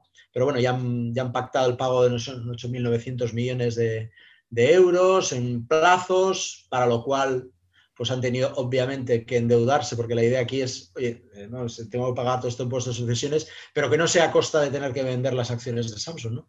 Entonces han tenido que endeudarse con entidades financieras presentando como garantía eh, las propias acciones de la compañía para poder hacer frente al pago de este, de este primer plazo de, del impuesto de sucesiones. Lo cual también desde el punto de vista de inversor yo lo veo como algo positivo, ¿no? porque entiendo que su, que su nivel de dividendos, que bueno, no es que sea súper importante. Actualmente están en el 2,39% de, de, de, dividendos, con un yield del 2,39%, pero necesariamente lo tendrán que seguir manteniendo y evidentemente, pues no sé, eh, la gobernanza corporativa e interna de, la compañía irá, en aras también a la subida de la cotización de la compañía para no tener que asumir eh, pues complementos de covenants en, ese, en esa duda que necesariamente tanto el presidente actual como, y heredero y, sus hermanas y su madre. Eh, con lo cual yo creo que eso animará la, a, la acción y, bueno, pues eso, ya te digo que Samsung en estos momentos es la compañía, si bien en estos momentos en porcentaje no es la más importante, sí que es con la que me siento más cómodo. ¿no? Bien, a ver, Jack Manger, Jack Manger nos hace varias preguntas, te las leo si te parece las tres y, y luego las contestas para darle más seguida. Y dice, el primer, la primera es, ¿cree que el momento del value con B escribe está más cerca? Últimamente, bueno, se refiere a las últimas subidas, sobre todo que ha habido este año, pues eh, tanto en los fondos españoles tradicionalmente value, como incluso en Berkshire, ¿no? que también ha subido cerca del 30% en lo que va de año, cuando estaban rezagados con respecto a las de y sobre todo las de crecimiento. Luego habla de, de la visita a Omaha, y pregunta si cree que los sucesores de Berkshire Hathaway serán capaces de llevar a buen puerto la compañía. Y la última dice, ¿piensa que Europa dejará de ser algún día el continente trasnochado y caduco y retomará la senda de productividad, desarrollo y emprendimiento para posicionarse más cerca de China y Estados Unidos? Bueno, vamos por partes. Eh, lo del value. Yo hace un tiempo publiqué un vídeo en YouTube que que, empezaba diciendo, ¿qué es el value? ¿Eh? Eh, parafraseando a, creo que era Becker, eh, y tú me lo dices mientras fijas en mi mirada, tu pupila, en mi pupila, tu pupila azul, el value eres tú, ¿no? a ver, ¿qué es el value? Una pregunta. Lo que tendríamos que definir es qué es el value, ¿no? Los que entendemos como yo la inversión en valor, o como a mí me gusta decir la inversión con criterios empresariales en sentido amplio, para mí no existe diferencia entre el growth y el value. Para mí el growth es un factor que, eh, digamos, influye en la valoración, ¿vale? No, es que sea un factor. Ese crecimiento tendrías que ser capaz de poder valorarlo de alguna manera para saber lo que estás comprando. Efectivamente, pero para mí es, es un factor que influye en, en, mi valoración. Y yo diría más, no es un factor, es el factor. Para mí es el factor más importante. ¿no? Lo que se suele decir, y es cierto que es que eh, el, crecimiento, o sea, el valor de una compañía no está en su pasado, por supuesto, está un poquito en su presente, pero sobre todo está en su futuro, ¿no? Por tanto, eh, el growth, eh, o sea, quiero decir, para mí no existe diferencia. para mí, los que vemos la inversión en valor en sentido amplio, la inversión value es invertir en compañías que uno previamente ha valorado, como consecuencia de, alcanzar ese fair value, lo compara con su precio de cotización, el diferencial es el margen de seguridad. Y si el margen de seguridad es positivo y suficientemente positivo y generoso, entonces invertimos en la compañía. Eso es para mí. Entonces, la cuestión es, hay que saber utilizar el factor growth en tu valoración. Y no es lo mismo el, digamos, el, modelo de valoración de una compañía con tasas de crecimiento del 15-20% anual no puede ser la misma que el modelo de valoración aplicable a una compañía en un sector tradicional con crecimiento flat y, muy intensiva en capital en, inmovilizado. Es que no puede ser, o sea, no puede ser.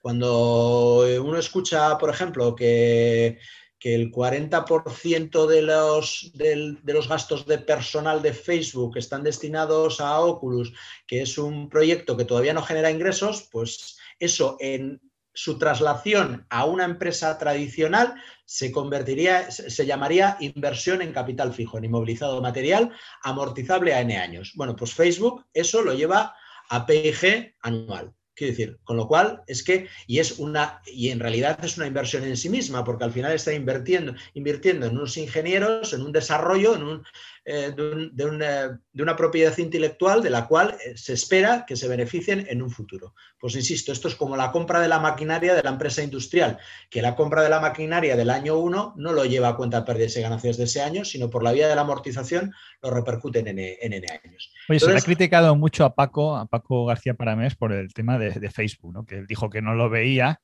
y bueno, puso sus propios argumentos que no, parecía que estuvieran muy estudiados y la verdad que se la critica bastante por eso, cuando sí que parece que luego hay tesis como las de Bestinver sobre Facebook que, parecen mucho más razonables en ese sentido, ¿no?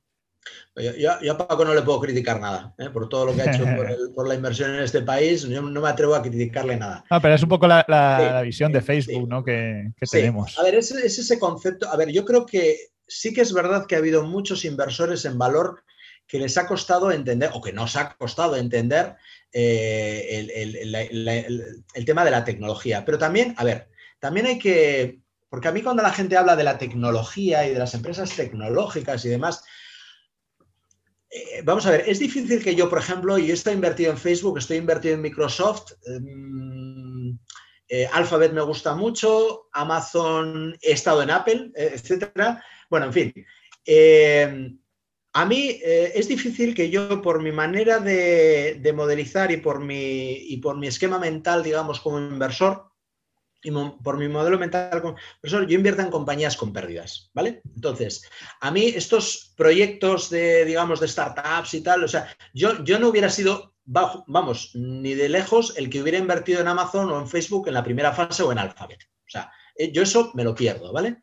Ahora, llegado el momento, yo, por ejemplo, cuando estaba invertido en Apple, yo siempre decía lo mismo, es decir, yo no estoy invirtiendo en una empresa tecnológica, yo estoy invirtiendo en una compañía de artículos de consumo. Luego me hizo gracia porque Warren Buffett utilizó ese mismo argumento, no es porque pero vamos, decir, pero, pero decir, y con Facebook o con Alphabet me pasa lo mismo. Yo estoy invirtiendo en un negocio que es, vamos, más tradicional que... que, la publicidad es bien tradicional, ¿no? Por ejemplo, la publicidad, la publicidad es un negocio Exactamente. Luego me encuentro con que, por ejemplo, Amazon con sus historias, pues al final está es una empresa de comercio electrónico, que al final, pues bueno, a mí personalmente no me convence la historia de sus márgenes, lo de tu, tu margen es mi oportunidad, esa amenaza que, lanza, digamos, a todo el, sector retail del mundo, pues al final se traduce en que, en que funciona con unos márgenes brutos muy bajos. Y luego al final te das cuenta de que con su inversión en la nube es donde está obteniendo los retornos que no está obteniendo por la vía de de, la inversión en, eh, decir, del negocio del e-commerce, ¿no? Y, con el futuro también que tiene como de, la parte de pastel que se va, que se va a coger del mercado publicitario eh, Amazon, pues eh, tal. Entonces, a mí cuando ese tipo de proyectos se consolidan, son proyectos además muy asset light, que me encanta, con unos márgenes brutos espectaculares, que me fascina.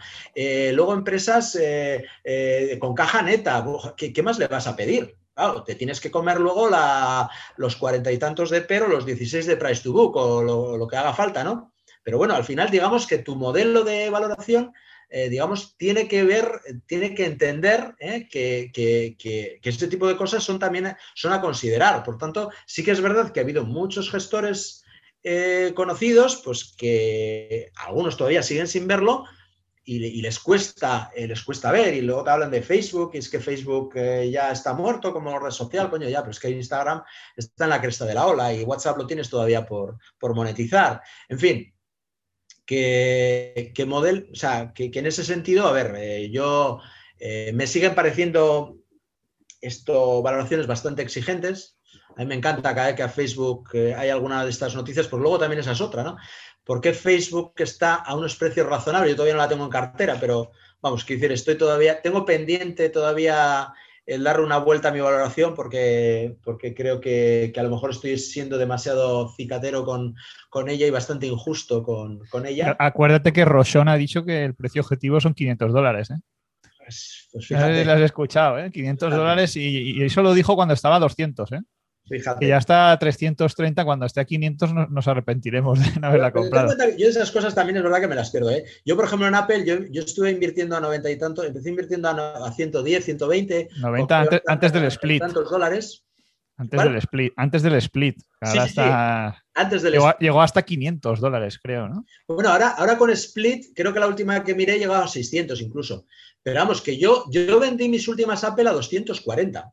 Y ojo, eh, quiero decir que yo ese, ese recorrido último final, ¿eh? Eh, me lo pierdo. Yo sé que me lo pierdo por mi manera de... Y, ya, y ya tenía a 200 o 190 dólares, ya tenía mis dudas con Apple por aquella historia de que, de que el crecimiento, o sea, de la excesiva dependencia del iPhone, de que la única vertiente de crecimiento que tenía era la, división de servicios, que crecía a doble dígito, pero claro, todavía el peso porcentual que tenía sobre el volumen total de negocio de Apple es tan pequeño que digo, es que no iba a compensar la ausencia del One More Thing que se quedó en el iPad. O sea, el iPad fue el último One More Thing de... La hipótesis, fíjate que me acuerdo perfectamente en 2016 porque yo la compré y a precio de ahora son 20 dólares. Estaba esa hipótesis que comentas sobre la mesa y luego también se decía que Samsung le podía hacer mucho daño y al final las dos han sido excelentes inversiones, tanto Samsung como Apple compradas en 2016. Sí, sí.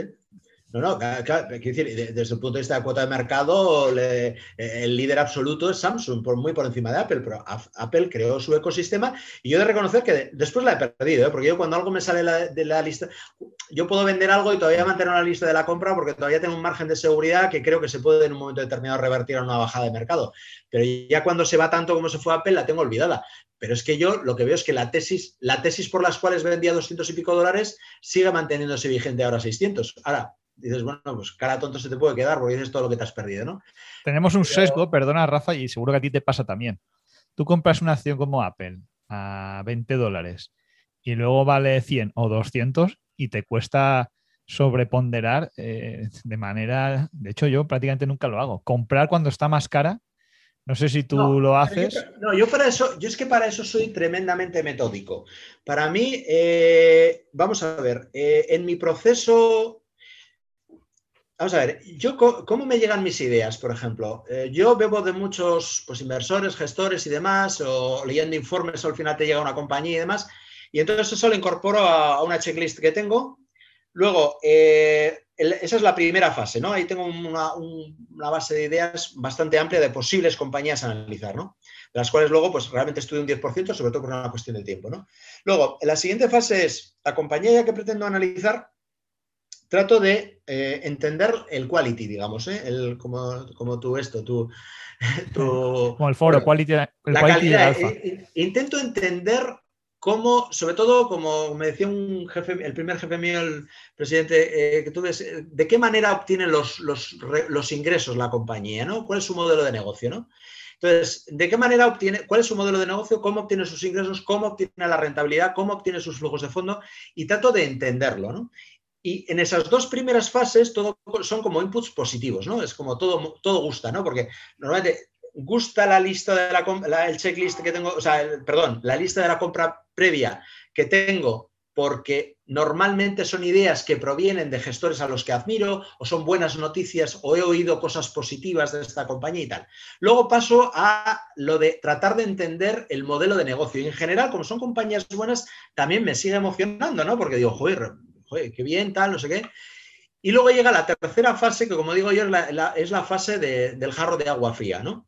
Que es someterlo a mi modelo de valoración. Y ahí sí que soy implacable. Si no entra, no entra. A pesar de todo el trayecto previo. Entonces, de ese modelo de valoración surge un fair value o, bueno, para que nadie se ofenda, en un valor objetivo que a veces parece que, sino el precio que yo estoy dispuesto a pagar por esa compañía. Y sobre esa base lo comparo con el precio de cotización, la diferencia es el margen de seguridad y en función de lo grande, de lo importante que sea ese margen de seguridad, esa compañía automáticamente adquiere un peso dentro de mi cartera. Y en ese sentido, y en ese, en ese ámbito soy absolutamente implacable. O sea, si el margen de seguridad es X, le corresponde una inversión Y, es decir, le corresponde un peso en mi cartera de Z, ¿vale? Si el si luego, eh, una vez que la tengo en cartera, el margen de seguridad puede subir o puede bajar. El margen de seguridad puede subir porque mi valoración, que no es un ente estático, sino que evidentemente puede, cada vez que hay presentación trimestral de, resultados o cada vez que hay noticias relacionadas con la compañía, pues ahí puede haber modificaciones en la valoración, de hecho las hay. Entonces puede subir la valoración porque es una empresa componedora y resulta que va creciendo, etcétera, etcétera, o puede ocurrir también que el precio de cotización disminuya, ¿vale? Baje la cotización. Si el margen de seguridad aumenta, yo compro más, pero de una manera mecánica. Yo en la inversión pierdo poco el tiempo, porque es todo como muy, me, sale del modelo, ¿no? De alguna manera. Si el margen de seguridad se estrecha, bien porque la valoración de la compañía disminuye o porque el precio de cotización sube, entonces reduzco posición. Y en el momento que el margen de seguridad se acerca a cero, liquido la posición y punto. Es decir, que ese debate de eh, es más difícil salir de una compañía que entrar, yo no lo tengo porque para eso soy muy, decir, eso también tiene que ver mucho con mi mentalidad. Yo necesito tener, yo cuando era gestor de empresas, eh, me decían que yo tenía, me gustaba tenerlo controlado todo, y es verdad. Razón por la cual eh, nunca progresaba desde el punto de vista, yo me quedaba en pymes, o sea, en, empresas medianas. Yo, yo no creo que hubiera funcionado nada bien como gestor de una gran empresa, porque lo quería tener todo tan controlado que, no hubiera sido capaz de, de, eh, hacerlo. Delegar. trasladado eso, exactamente, delegar. Trasladado eso al mundo de la inversión ocurre algo parecido, ¿no? Es decir, me gusta tener las cosas lo suficientemente controladas y saber cuándo entro y cuándo salgo. Lo cual al final se traduce en entradas y salidas que a veces la gente no me entiende, ¿no? Porque a veces son más rápidas de lo que la gente se espera. Yo no soy un inversor value del buy and hold. Yo no creo en el buy and hold. En absoluto. O sea, yo creo que para mí siempre tiene que haber un valor, un, fair value. Yo necesito tener en la cabeza un fair value. Un valor de salida, que al final es un valor de salida. Pero ojo, también quiero decir, un valor de entrada, ¿no?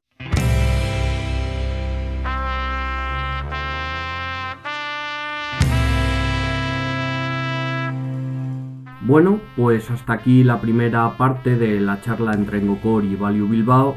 Les emplazamos la próxima semana para poder escuchar la segunda parte de esta entrevista. Entre tanto, pueden participar en nuestro foro, interaccionar con nosotros en Twitter o apoyar nuestra comunidad haciéndose Patreon. Hasta la próxima semana.